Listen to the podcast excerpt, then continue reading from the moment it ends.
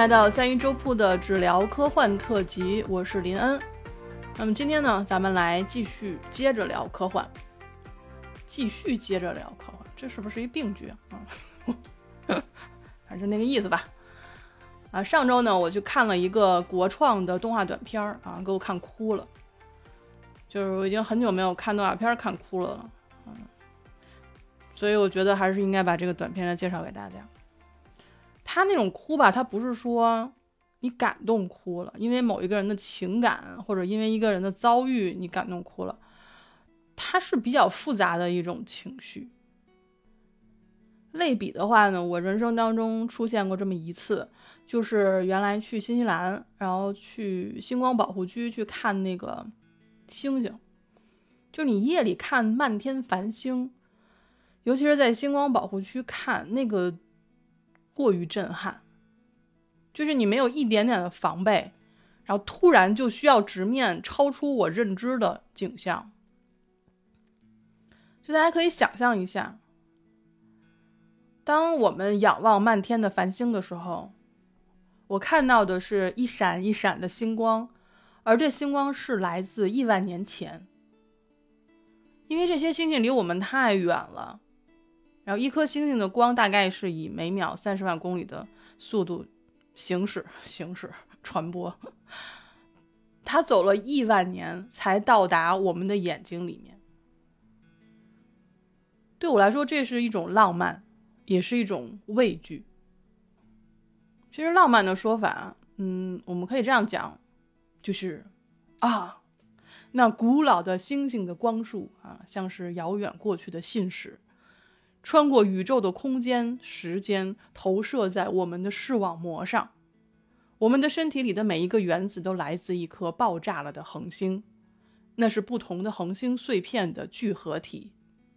人，人的一切都是星星的尘埃。怎么样？我这个抒情可以吧？因为这其实就是很浪漫的一种说法，是。让我们能够明白说人与宇宙之间的关系，人与其他的恒星之间的关系。那么还有一种说法就是比较畏惧的说法，那就是我们可以想象一下，离我们最近的天体是什么？是月亮。月亮距离地球最远的时候有四十万多公里，它的光走到我们眼里需要一点二秒，就这样，对吧？也就是说，我们看到月亮的时候。那是看到的是一点二秒之前的月亮。那太阳呢？太阳距离我们一点四九亿公里，就是零点零零零零幺五八光年。它的光到达我们眼中需要八点三秒。也就是说，我们看到的太阳其实是八点三秒之前的。说一个不太可能发生的情况，就是突然太阳消失了。然后我们来数一下。一、二、三、四、五、六、七、八，然后这时候我们才发现，哎，它怎么没了？那这还是我们太阳系里面的事儿，这是所处的太阳系里面当中我们最熟悉的两个天体。那我们已知的太阳系距离银河系的中心大约有两万七千光年，那就更远，它超出了我可以数的范畴。就到底那个地方有什么，我不知道。我能感知到的只有一点点的光芒，而这一点点的光芒就来自一颗颗，比如说亿万年前爆炸的恒星，对吧？它爆炸其实就是它死亡，它的死亡远在人类存在之前，因为我们的宇宙一切可能就源于一场爆炸，对吧？大爆炸。天呀，这是在呼应我们啊！就我们的宇宙在过去有限的时间之前，曾经处于一个密度和温度都无限高的状态。那这个状态被称之为奇点，就是奇怪的奇啊，奇点。而极早期的这个高密度、高温度的状态，就被称为大爆炸。这个被看作是我们宇宙诞生的一个时期。那大爆炸产生了时间和空间，它充满了定量的物质和能量，然后宇宙开始膨胀啊，物质和能量的密度开始降低，在初期的膨胀过后，宇宙开始大幅度的就是冷却，引发了第一波的亚原子粒子的形成。那稍后呢，就合成为了简单的原子。那这些原始元素组成的巨大的星云，借由重力结合形成了恒星。那么大爆炸使物质四散出去啊，然后这个宇宙空间就不断的开始膨胀，温度开始下降，然后就相继出现了宇宙中所有的星系、恒星、行星，最后乃至是生命。哦，这个读的是网上搜来的东西，对吧？嗯，大家都可以搜得到。我们之前聊《三体》的时候，大刘在书中曾经说过这样一句话，就是在黑暗中沉淀出了重元素。所以，光明不是文明之母，黑暗才是。他说的就是这个。那怎么就一下说到宇宙起源了呢？因为其实今天我们要介绍的这个动画短片，它就是一个关于宇宙、关于人类的故事，名字呢叫做《时间机器》，它是 B 站推出的一个胶囊计划第二季的第八集。那这个我就需要吐槽一下，就是这个胶囊计划，我是一点儿都没听说过。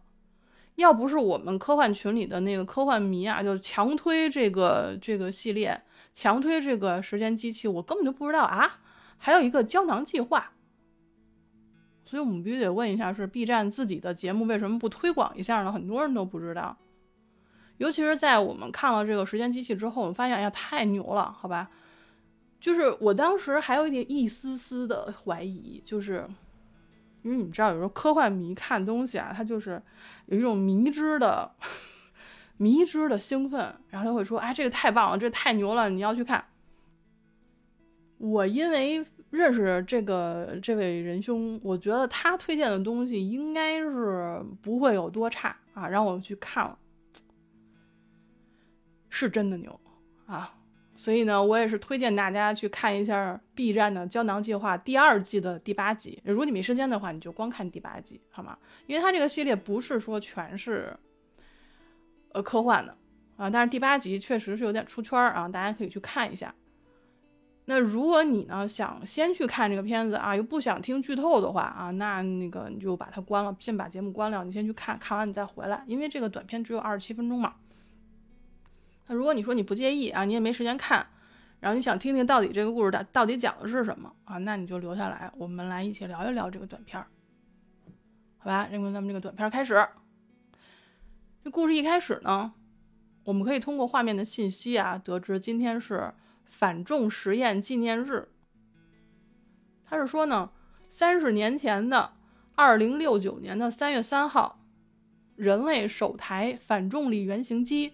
成功完成了悬浮实验，所以我们做一个算术吧。三十年前是二零六九年，那请问现在是多少年？对吧？二零九九年啊，三月三号。屏幕上显示的时间呢是十四点零一分。盘古号飞船正在这个巡航的时候，收到一条信息，就是说一分钟之前，也就是十四点。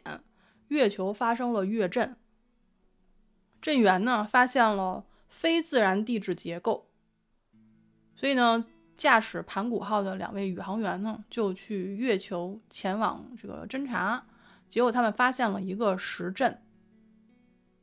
那这个故事很特别，整个故事是完全没有对话的，你也看不到宇航员的脸，因为他戴着头盔。所以也就是说，这个故事完全是不靠人人物的语言推动，他的表情推动，呃，甚至他们之间的互动都是靠肢体语言。而且这个片子的观感，还有它的这个整体的质感是非常强的，整体的结构设计什么的都特别厉害。所以我不从这方面去解读，因为我也不懂。但是作为一个普通的观众来讲，整个画面的质感是非常强的。我非常能理解他为什么说不要用人物的这个声音去去推动故事情节，是因为我们可以想象，在宇宙当中本来它就是无声的。如果你说你通过通信器去交流，然后又到这个等于作为一个旁观者的角度再去看这两个这个宇航员在宇宙当中行进的话，它会非常突兀，所以我觉得它非常就是简化了整体的一个观影的感受。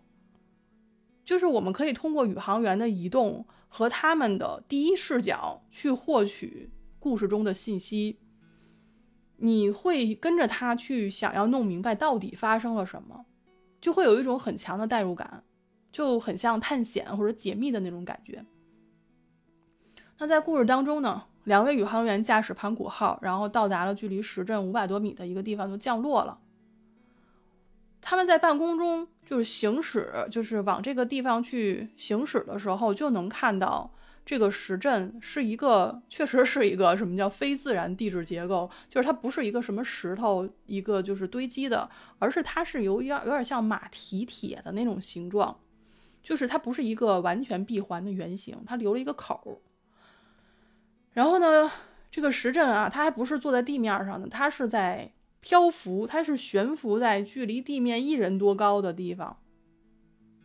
就你可以想象一下，你从飞船里出来，对吧？你来到了这个庞然大物的底下，就是它在你头顶上，你伸手可以摸到它的底座。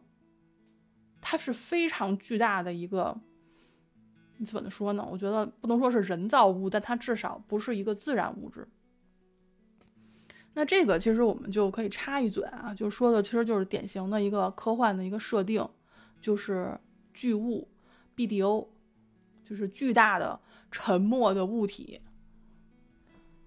就这个东西，这个概念我们在看云宝地那期的时候提过一嘴，就是 BDO 就是 Big Dumb 呃 Object，原谅我的塑料英文啊。就是它，就是说一个巨大的沉默的物体。它最早呢是在这个词最早发现呢是在这个 最早发现，就是它最早是在一九九三年，澳大利亚学者呃这个尼科尔斯就是 Nichols，他在他的这个科幻百科全书里面他自己杜撰的一个概念。然后我为了这个我还专门去找了一下这本书啊，这个实体版没找着，我找了到了一个那个呃 PDF 的一个扫描版。呃，我正在正在读，所以稍后如果遇到一些更有意思的呢，我可以跟大家分享一下。那我们先说一下它这个 BDO 有什么特点啊？这个 BDO 呢，不是说所有大个儿的都叫 BDO 啊，它是你像比如地球、木星这种都不叫 BDO。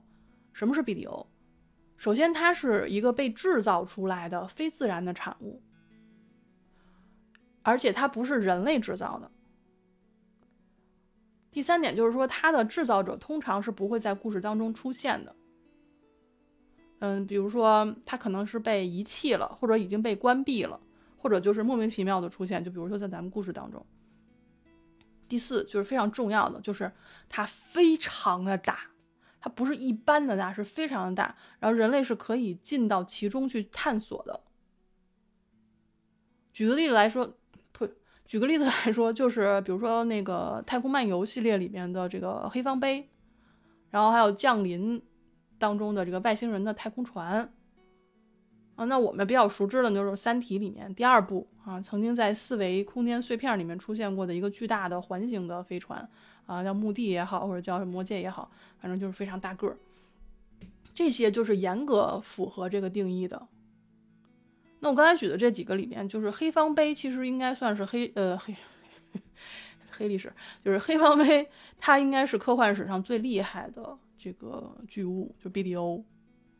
就是我们我现在正在看嘛，就是它这个太空漫游系列小说里面都出现了这个好几次，应该嗯我三块吧，应该是，如果说错的话，大家可以给我这个纠正一下啊。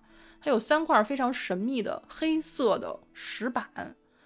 嗯，来到了这个地球，分别出现在了远古的非洲草原，还有人类的月球基地，还有木星轨道。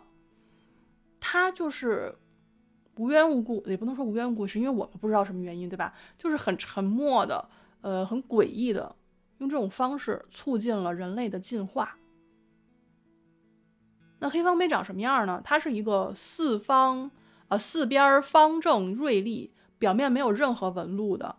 根本就没有办法分辨到底是什么成分的一个比例为边长比例为一比四比九的这样的一块石碑，甚至因为我都不知道它是不是石头，但是我们就管它叫，就是中文翻译过来就是黑石碑。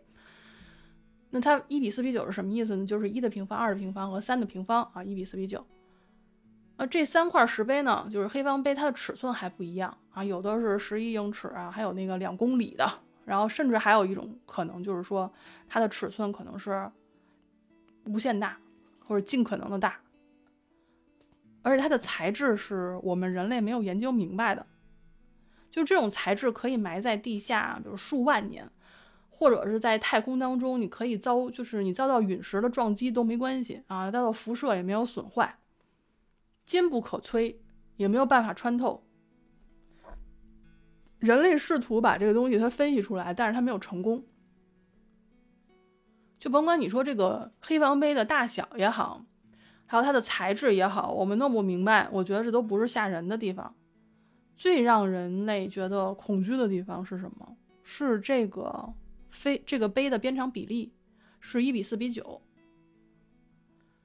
然后我还看了一些评论，哈，就有些人有些好事者，他认为说这个比例是不对的啊，作者给错了，呃，真正的比例应该是一比四比八点八啊。但是作为一个怎么说呢，就是无论是物理还是数学啊，就是都没有搞明白的一个学渣，我觉得作者这个一比四比九，可能他本身并不是那么在意它的确切的比例是不是这样，而是说他想向我们展示一个。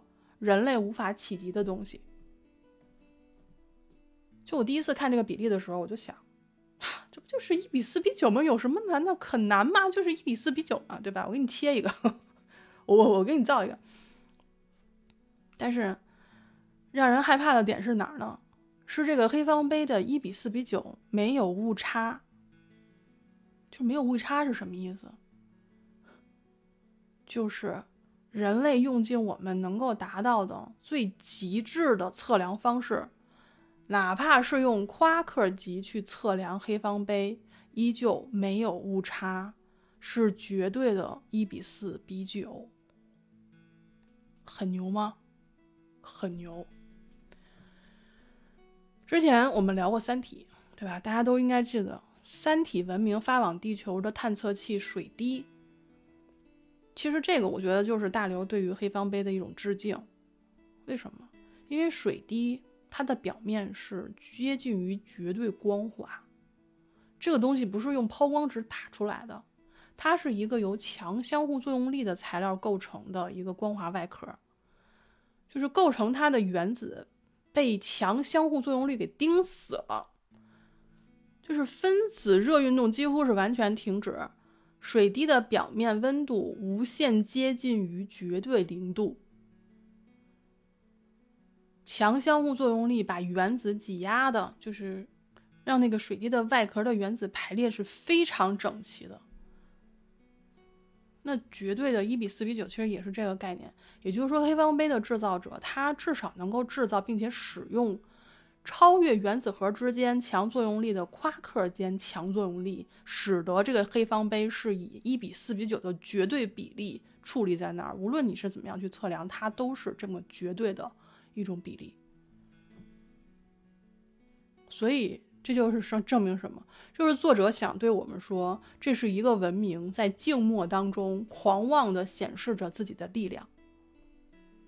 就是说，无论是未知物种的黑方碑，还是我们刚刚提到的三体人的水滴，它的出现其实是摧毁了我们所掌握的常识的。就是那些我们引以为傲的常识科技，在对方那里，只不过就是一种态度，就是你们是虫子。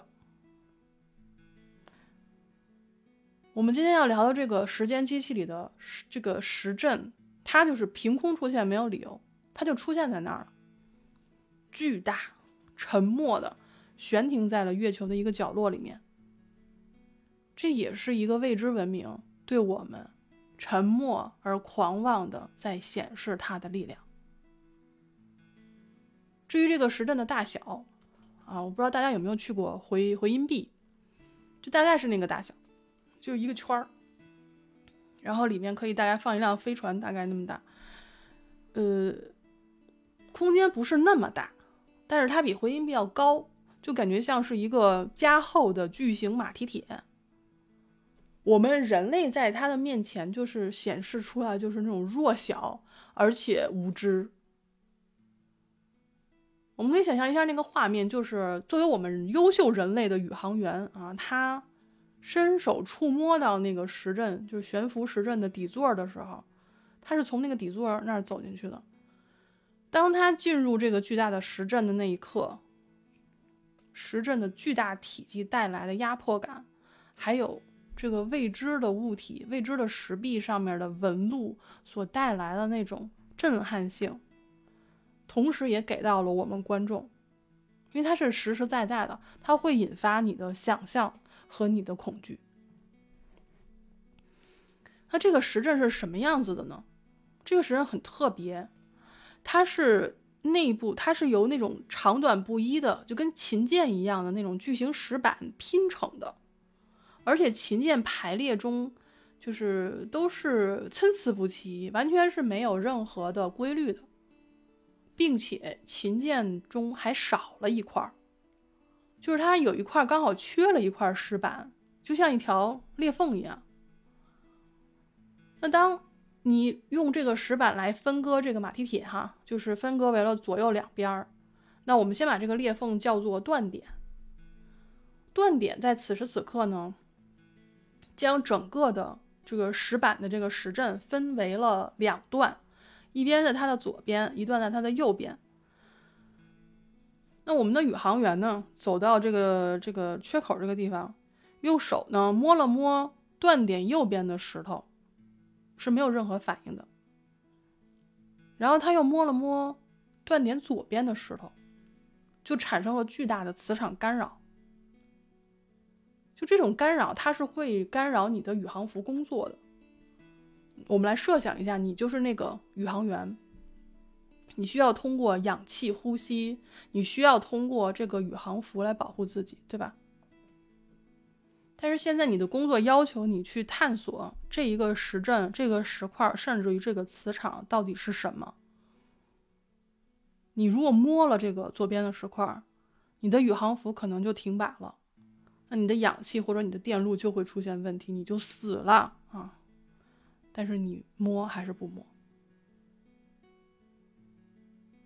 那我们都知道，肯定宇航员摸了吧？因为不摸的话，咱们后边继续不了。但是我还是挺佩服他的，因为这种情况下，我们一般都会借助仪器哈，但是他直接就上手摸了，我觉得这个人真的是非常的大胆。嗯，他摸了这个石块之后，然后，我们就进入了这个故事的第一个小高潮。就他瞬间掉入了一个磁场，或者是空间，被传送去了另外一个地方。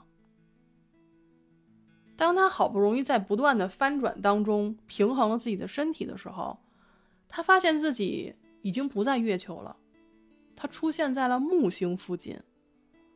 就为什么我们知道那是木星？因为木星有一个非常耀眼的大红斑嘛，对吧？那个大红斑刚好盯着他。那这时候宇航员身上的电脑系统是依然可以正常工作的。所以呢，他就看了一下手臂上的那个屏幕显示，说他现在的定位是距离木星一万两千三百九十七公里，距离木卫二呢是五十三万三千二百五十三公里，距离环木通信空间站是三十四万八千八百三十五公里。此时的时间，划重点，此时的时间是十四点零一分。然后他收到了一个信息，上面写着：“十四点，月球发生月震，震源发现非自然地质结构。”这是什么？宇航员惊了啊！我也惊了，这一定是回到了过去吧？宇航员环环环顾四周，就发现他正前方有一个。闪着亚光的圆环，它能做什么呢？它只能是朝着这个圆环飞过去。那我们看到的画面是从侧面看到的，就是它对于这个宇航员来说，它可能一开始是个光环，但是事实上我们看到的是一个巨型的圆环。我们可以想象一个非常巨大的金属垫片儿，它呢是有一定厚度的。它的大小呢可以跟那个怎么说，摩天轮整个那个摩天轮什么什么东京眼啊，什么什么这眼那眼的那种城市标地标建筑物那种大小。这个圆环的材质跟我们之前看到的石阵的材质是一样的，它的表面都是看上去非常的有一些粗粝感，就是粗糙无序的一些石刻的痕迹。而十环的正中心呢，正对着的就是地球和月球。那么宇航员呢，就是用头盔拉近了眼前的一些景象，他就发现他可以观测到。盘古号正在驶向月球的月震中心点，观测距离是八点三亿千米。也就是说，宇航员现在正在木星附近观测过去的自己驾驶着盘古号前往月球。就在他真正确认到自己回到过去的时候。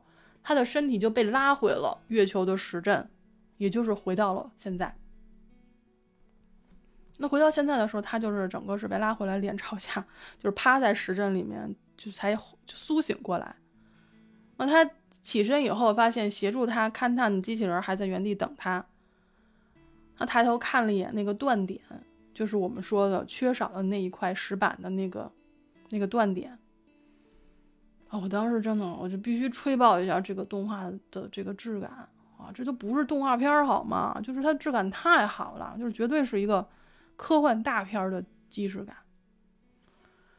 啊，这个故事里你你又没有台词，然后你又看不到这个头盔里面的脸，你只能通过它的细节动作，整个画面的调度，然后你可以感知到。宇航员的心理活动，好吗？这个真的很牛啊！这个，这个必须再称赞他们一下，我忍不住。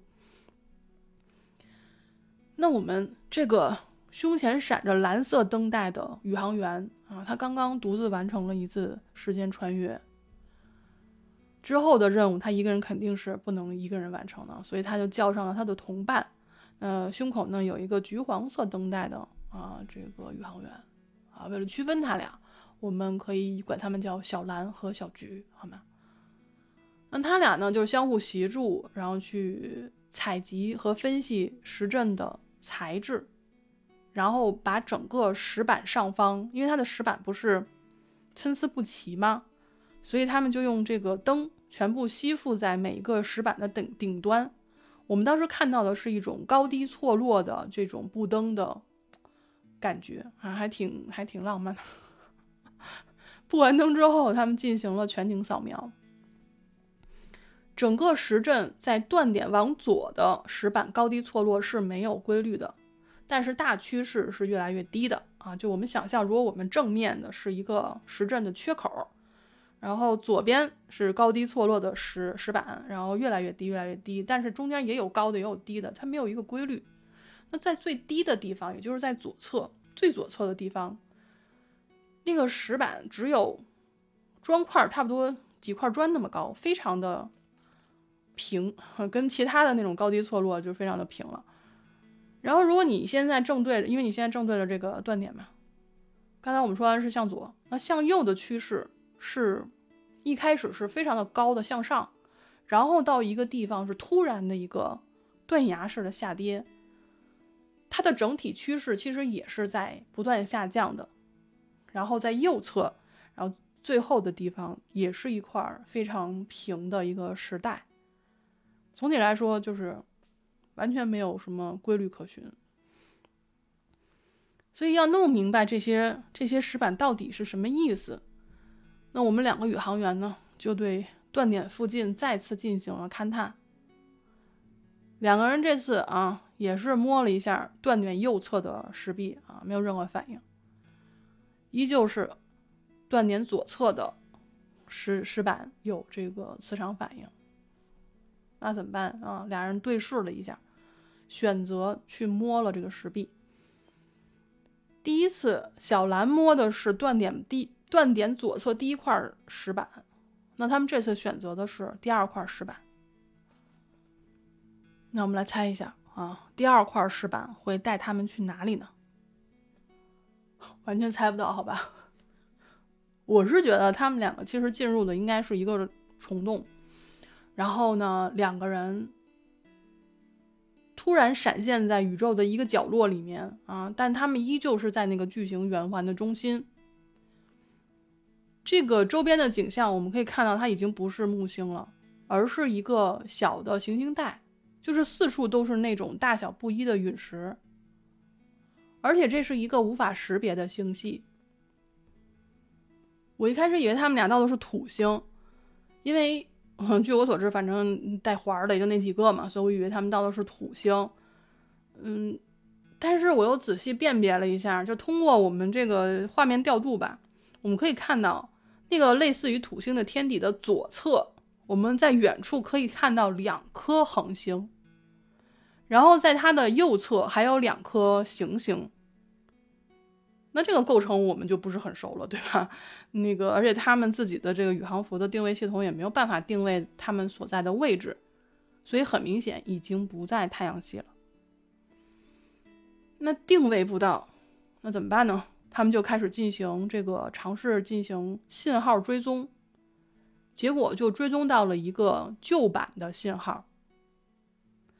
啊，我心说，你旧版信号能旧到哪里去呢？我们在屏幕上看那个信号追踪的信息，信息类型播报，发源地 HSEO 地球，发布日期二零六九年三月三号。发布内容：今日首个反重力装置，然后空格空格，那个已经识别不出那个字儿的，那个是什么字儿了？然后完成悬浮实验，然后后边一堆什么字空格啊，这空格字空格空格空格空格空格以来，人类空格空格空格研究空格新里程碑。我当时我就想，这个这个景象我看过呀，这个方块方块方块的，无法识别嘛，就像以前我们出土那个。战国或者什么时候的那个竹简，然后上面有一些字没有办法认全的时候，在印刷书籍的时候就上写打一个方块，哇，那就是很厉害，好吗？这一下就回到了三十年前，这就是说他们追踪到了三十年前的刚刚发布的一个信号，懵了，什么懵了？我当时看的时候懵了，这就是说。他们第二次穿越回到了三十年前反重实验的那一天，就是成功的那一天。我当时看到那个两个宇航员，你根本看不到他的脸，但是你可以感觉到他们的那种心潮澎湃。就是两个人并肩漂浮在太空当中，远处的两个恒星的光芒映在他们的头盔上，在巨大的行星的映衬下。那个圆形的圆环，就在太空当中，就像一个小零件那么大，而人类的比例就像漂浮在零件中心的两粒尘埃。我当时觉得这个画面好震撼，就是说时间、空间的转换。然后这两个人都没有忘记工作，要是我肯定吓傻了哈。这两个人没有忘记工作。他们在这个圆环的底部和侧面去采集物质样本，然后平同时呢，试图追踪这个信号的，就是来源处，因为他们已经没有办法定位地球在哪儿嘛，所以他们只能通过他们截获的这个信号去完成追踪，去确认这个信号源的方向，也就是地球。结果他们追踪到了这个信号之后，发现了一个问题。就是说，这个圆环的中心始终是对其指向地球的方向的。也就是说，这两次他们遇到的这个圆环都不是说随随便便放在那儿的，而是说有所指的，是特意放在那儿对准地球的。那是不是说明就是有谁在密切关注着地球呢？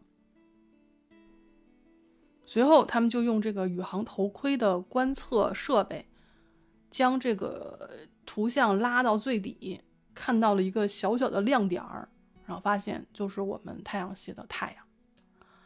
然后他们就再一次被拉回到了月球的地面。哈，这次两人也是趴地上哈。起来之后，两个人继续工作，把就是用飞船上的这些设备来分析他们收集到的时阵和圆环的样本。可以知道是同样的物质，但是哈都是同样的未知元素。未知的种族、未知的时阵和圆环，啊，已知的是他们密切关注着地球。那么，他们现在在月球上的这个时阵到底是什么东西啊？到底这个是干什么的？他们非常想弄明白到底是怎么回事儿，但是靠宇航服的设备已经是很难很难了啊！因为你想，第一次穿越到了这个木星啊，那是三点呃叫八点三亿公里以外。第二次是穿越到三十光年以外的未知星系，啊，为啥是三十光年？啊，因为这个屏幕上打的是三十光年，但是我相信这三十光年肯定不是他们瞎编的啊，所以我呢，本着这个探索精神，我去搜了一下，我发现啊，这三十光年它不是随便说的，这个故事的设定应该是根据二零零四年和二零一九年的天文发现进行的设定。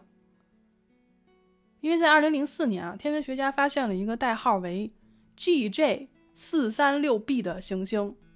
你说它这个取的还真的很难念啊！GJ 本来我们就不分啊，GJ，GJ 四三四三六 b，它是围绕着距离地球约三十三光年的恒星 GJ 四三六运行的。二零零四年呢，它其实没有直接观测到这颗星。是在二零零七年第一次真正的被观测到，并推算出了呃 GJ 四三六 b 的体积和质量。这颗星星是很特别的一颗，它的星球就是高度呃，就是温度高达了三百摄氏度表面，但是它的水是呈固态的，就是三百度高温，水依旧呈固态。就是热冰，对吧？它这颗星星本质是由冰柱冰构成的，所以它叫做热冰热冰星球。那这是一个啊，这是二零零四年、二零零七年的一个发现，就是距我们三十多亿光年之外啊，有一个恒星，一个行星。那另外一个呢，是二零一九年啊，天文学家又发现了一颗巨行星，把它命名为 又是这个 GJ 三五幺二 b 啊，它是距离地球三十光年。它所在的星系的恒星呢是 GJ 三五幺二，是一颗颜色啊暗淡的红矮星，质量呢只有太阳的十分之一。所以说，啊，三十光年是有有机遇可依的啊。呃，三十光年就是光在真空当中走三十年的距离嘛。如果大家对三十光年没有什么概念，那我们就这样。我们把我们最熟悉的半人马座阿尔法星啊，它搬出来。你还记得半人马座阿尔法星距离地球有多远？抢答一二三，好吗？四点三六七光年。在《三体》的故事当中，三体第一舰队要走四百五十年才能从那儿走到地球啊。反过来，流浪地球要最终泊入呃半人马座阿尔法星系啊，需要两千五百年。所以现在大家对三十光年啊，你别看它只有三十光年，它真的很遥远啊。那么我们的两位宇航员啊，已经穿越到三十光年之外，他们的宇航服已经没有办法定位了。你好不容易回到了月球，你下次测试可能会走得更远，说不定两人就回不来了，对吧？靠你的宇航服根本没有办法定位地球的位置。也没有办法，就是去做什么探探索了，所以两个人最后决定把盘古号，就那个小型的一个飞船啊，带着一块儿去。因为飞船上呢有一个这个千里目实验型深空望远镜啊，就配备了这么一个装备，可以帮助他们去观测就是更遥远的一些就是宇宙的呃位置。那么这俩人呢，带上盘古号。带上这个千里目，就开始选择说我们这个第三次要去哪儿。他们最终选择的一个地点呢是一个比较特别的一个石石板，就是往左继续往左还往左哈，就是高低错落，有一处特别矮的石板，他们管它叫做大型波谷啊，大家可以想象一下啊，就是荡到这个波谷，然后他们就选择这儿啊，碰触了石板，他们进行了第三次穿越。这时候映入我们眼帘的是漫天的星云，都不是行星，是星云。宇航员开始用千里目的数据模式搜索地球，完全就是没有太阳系和地球的任何信息，所以他们就是利用他们所处的这个圆环，锁定就是手动锁定圆环的正中心。因为他们知道圆环的正中心一定是瞄准地球的，所以手动锁定它的正中心，就开始利用这个千里目去切换镜头，进入了观测模式。什么是观测模式？就是利用千里目对于前方锁定的方向的所有的星图进行扫描。也就是说，因为你不知道前面有多少，可能有几万、几千个星系。你对这个星系进行扫描，去对比太阳系的星图的这个这个位置。我们随着千里目的镜头啊，不断的深入到宇宙深处，屏幕上开始出现了无数的那种对比分析框。当时就比较担心，就说：“哎呀，能不能找到太阳系啊？能不能找到太阳系啊？”我们就看着那个。屏幕上面的准确率从百分之零点零零零零零零零零零零零零零几，然后不断的开始上升上升上升，最后到达了百分之九十九点九的时候，终于锁定了地球。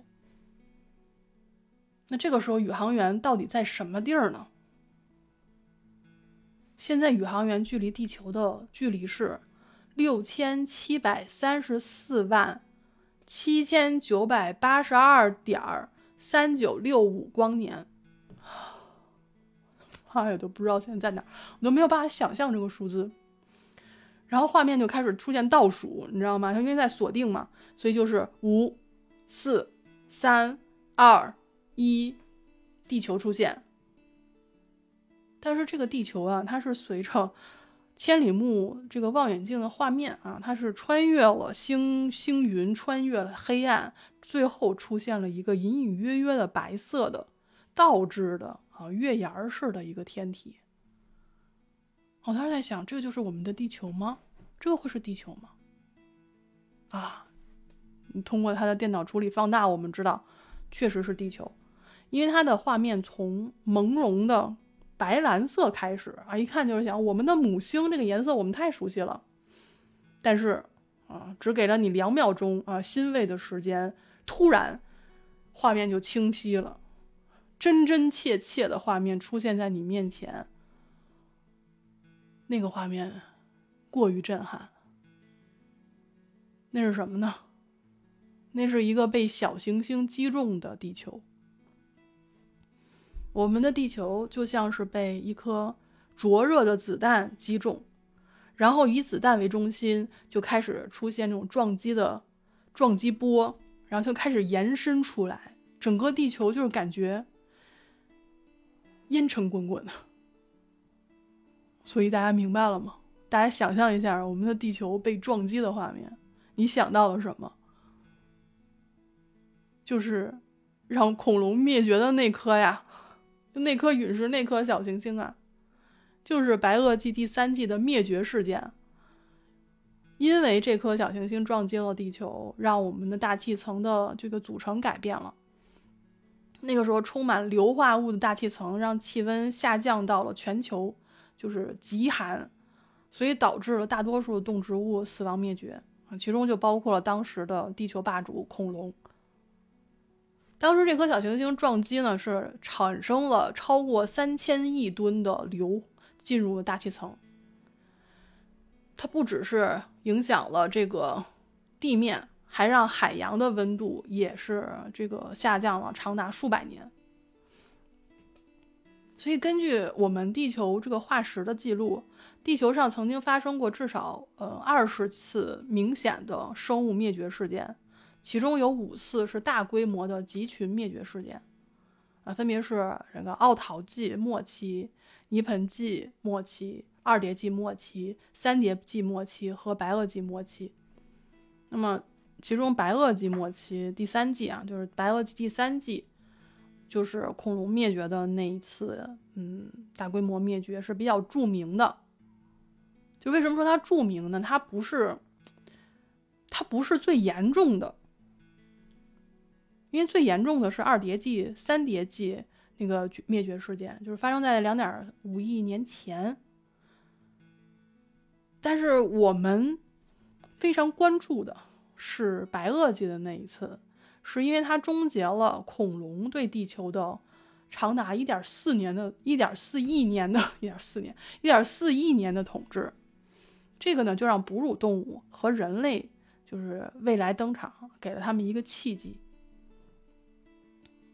所以我们现在知道宇航员在什么时间点了吗？就是这次穿越，他们回到哪里了吗？就是白垩纪，对吧？就是六六千七百万年前。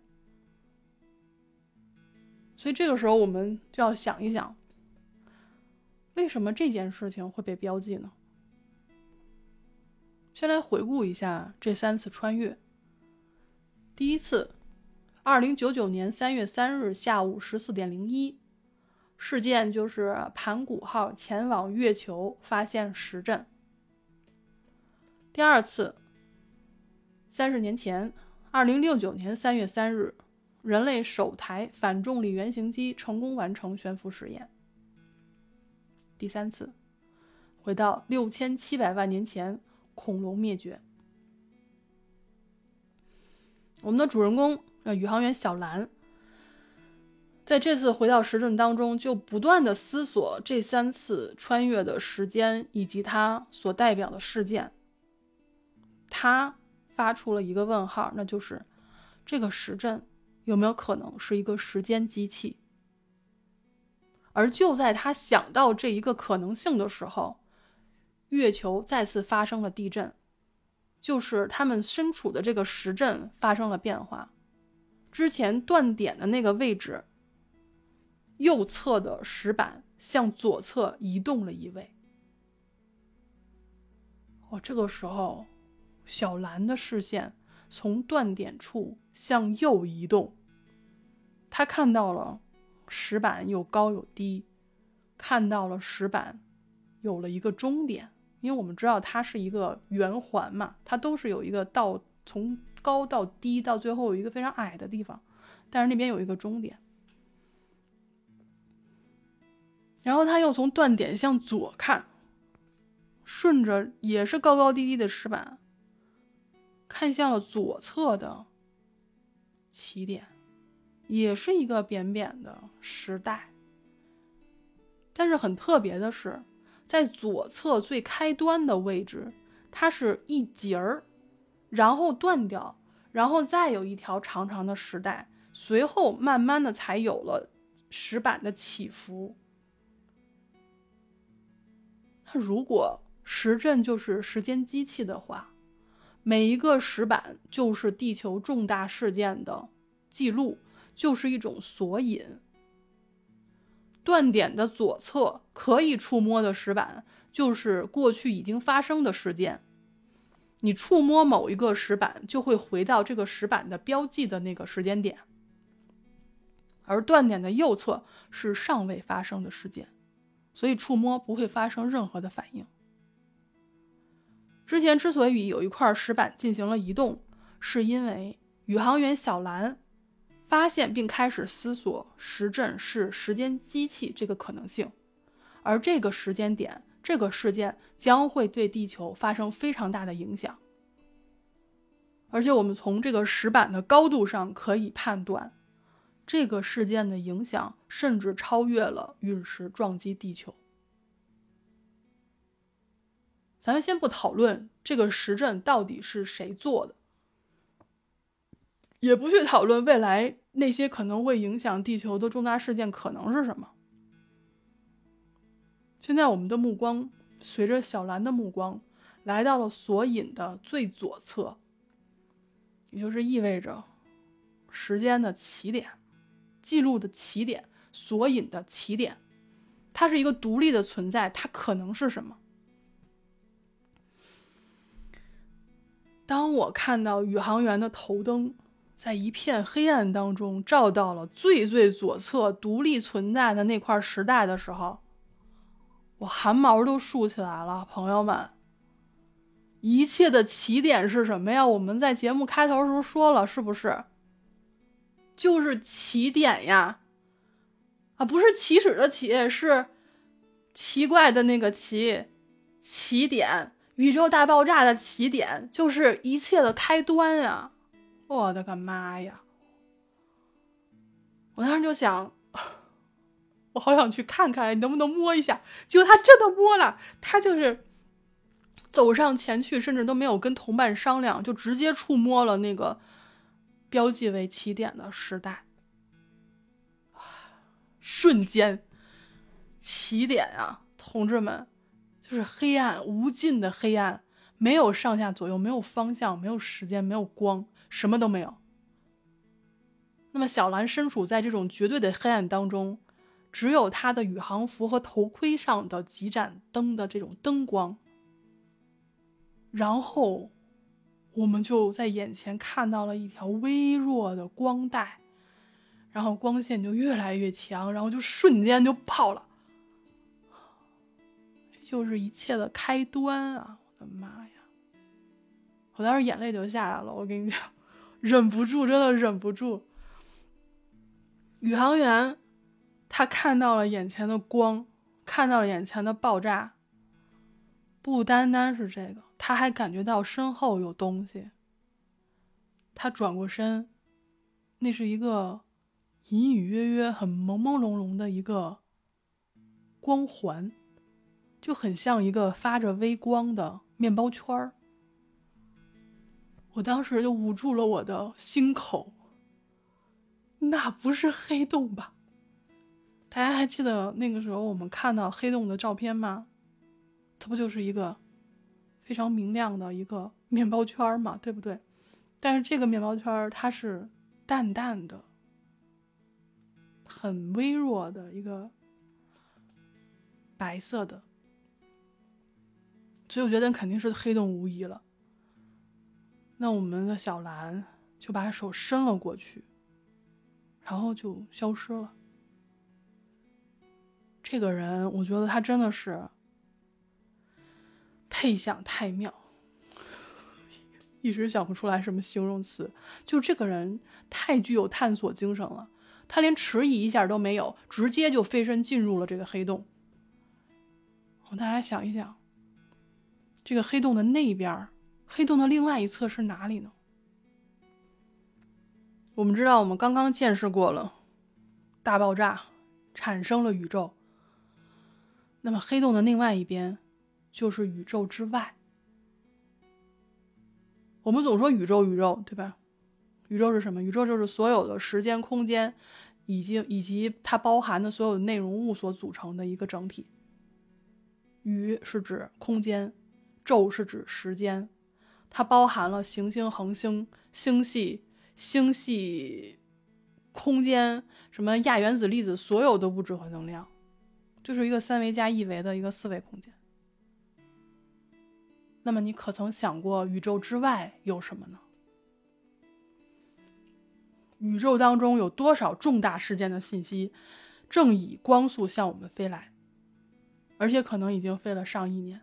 但我们仍在这种事件的光锥之外，这是大刘说的。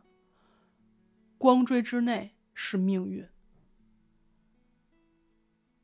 那么宇航员他进入了宇宙之外的一个空间，他在那个空间当中看到了星云一朵一朵的炸开，那就是我们的宇宙，是恒星，是行星，是星系的一种形成。我们知道大爆炸产生了时间、空间，充满了物质能量，它开始膨胀，所有的物质能量密度开始降低，然后产生了这些恒星，产生了星系，甚至生命。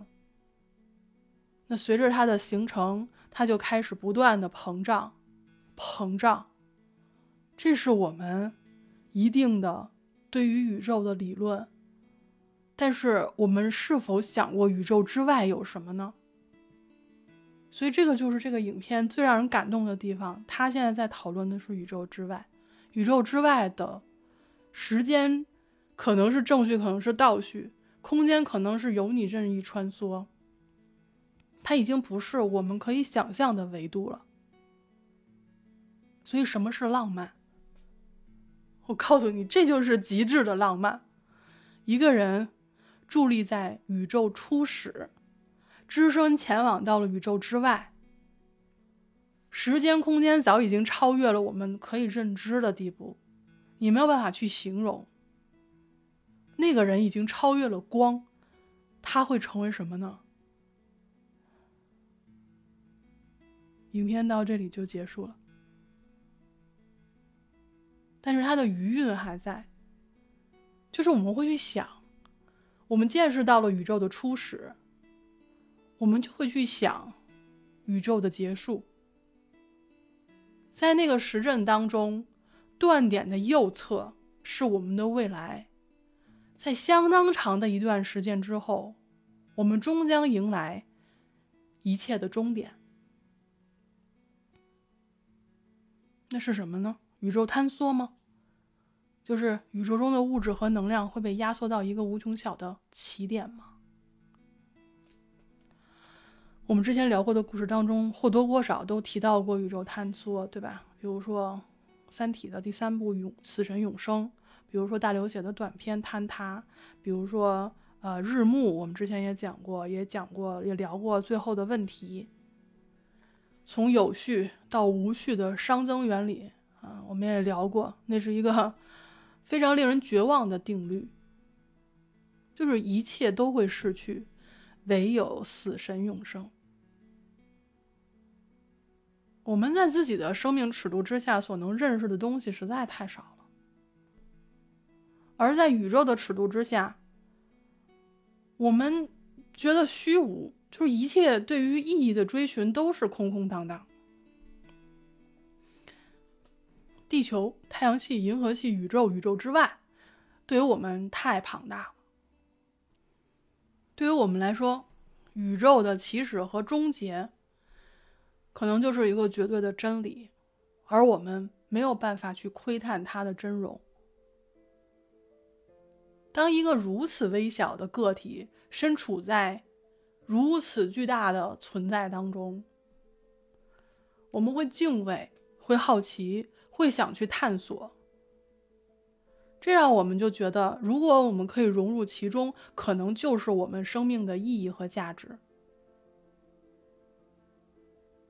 人类是极其幸运的，同志们，就是我们这个地球，这个蓝色的星球，我们的母星有液液态水，然后我们身处在这个行星的环境有十亿年纪的稳定期。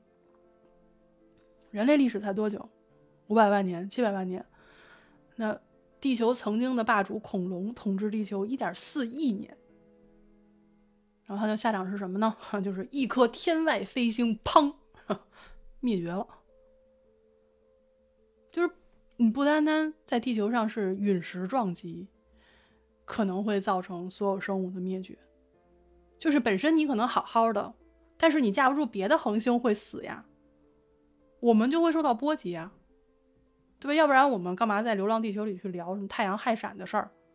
太阳它本身就不是一个灯泡，对吗？恒星它不是灯泡，它坏了就坏了，它不是，它要死之前，它它就是会产生非常剧烈的变化，而且这是必然的，它必然会死。而且它这种所伴随的剧烈变化，一般都是爆炸，对吧？你恒星体积越大，你死前的爆炸就越厉害。我前两天看了一篇文章，叫做。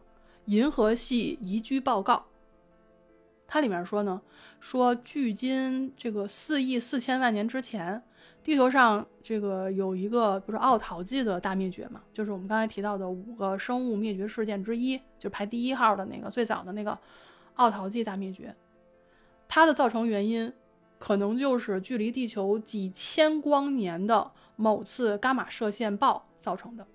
我重新说一遍，就是伽马射线暴造成的。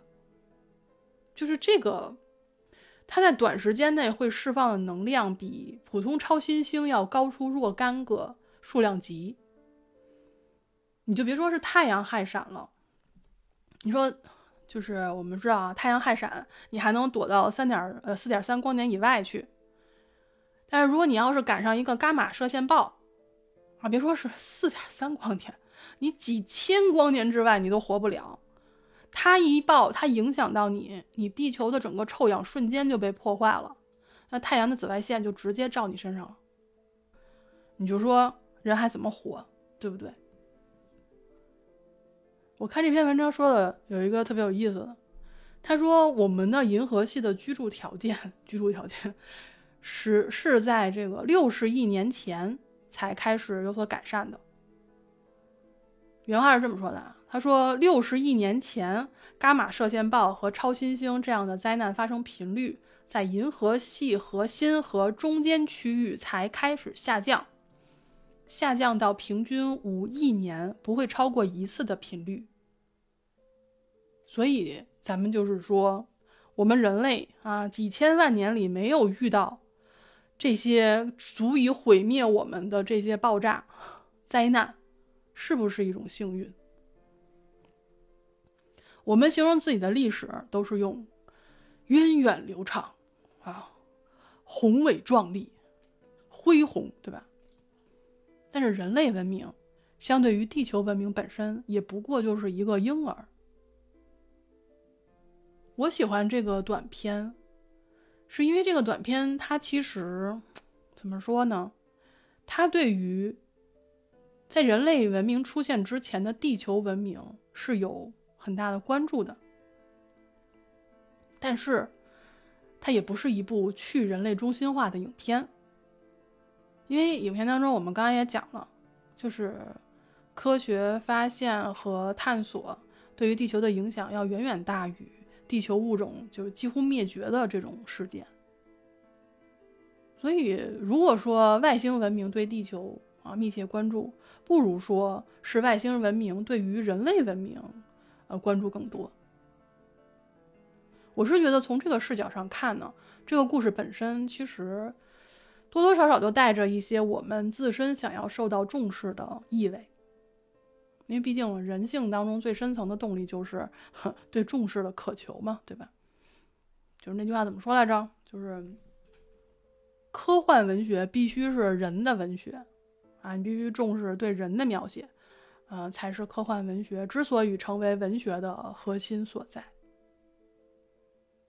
但我们必须得承认，我们人类对于自然的认识，对于宇宙的认识其实并不多。所以这也就是为什么我们很多科幻题材基本上都是咱们自己跟自己玩儿，虽然也有外星人，但是对吧？嗯，大体上对于时间穿梭这种故事都是自己跟自己玩儿啊。我们在自己研究的范围之内的时间里穿梭往复啊，要不怎么就好多故事都说时间机器呢？对吗？所以这个有关时间机器这个话题，其实我还是有一些想聊的，因为有一些我也看了一些故事。但如果这集聊的话，有点太长了，而且会就是削减我对这部片子的感动啊。我们今天具具体还是要聊这个片子，不是聊这个时间机器这一系列的这些设定。那时间机器呢，我觉得还是单独做一期。然后如果你感兴趣的话呢，你可以关注咱们这张专辑啊，说不定某一天我们的题目就跳出来了，时间机器，然后什么什么什么什么，对吧？嗯。那我们今天聊。胶囊计划第八集啊，第二季的第八集《时间机器》其实聊了蛮长时间了啊，我还是希望没有看过的朋友呢去看一看，因为毕竟这是我们的国创。然后另外呢，就是胶囊计划它其实已经有两季了嘛，每一季里面都有很多非常优秀的短片，我呢会就是抽空一个个都看过，但是不一定都跟大家分享。但如果有一些更精彩的呢，我也会在后面的节目当中跟大家分享。啊，除了影片之外，我们当然还是比较注重于文本嘛。那我们还是会去看一些经典的科幻小说，短篇、中篇或者是长篇的。后续呢，都会慢慢的跟大家来分享。嗯，如果你喜欢我的节目的话呢，啊，希望你能够订阅一下这张专辑，也非常欢迎大家在评论区给我留言，这样我们可以交流一下，对吧？好了啊，感谢你收听三鱼粥铺的治疗科幻特辑，我是林恩，咱们下期再见。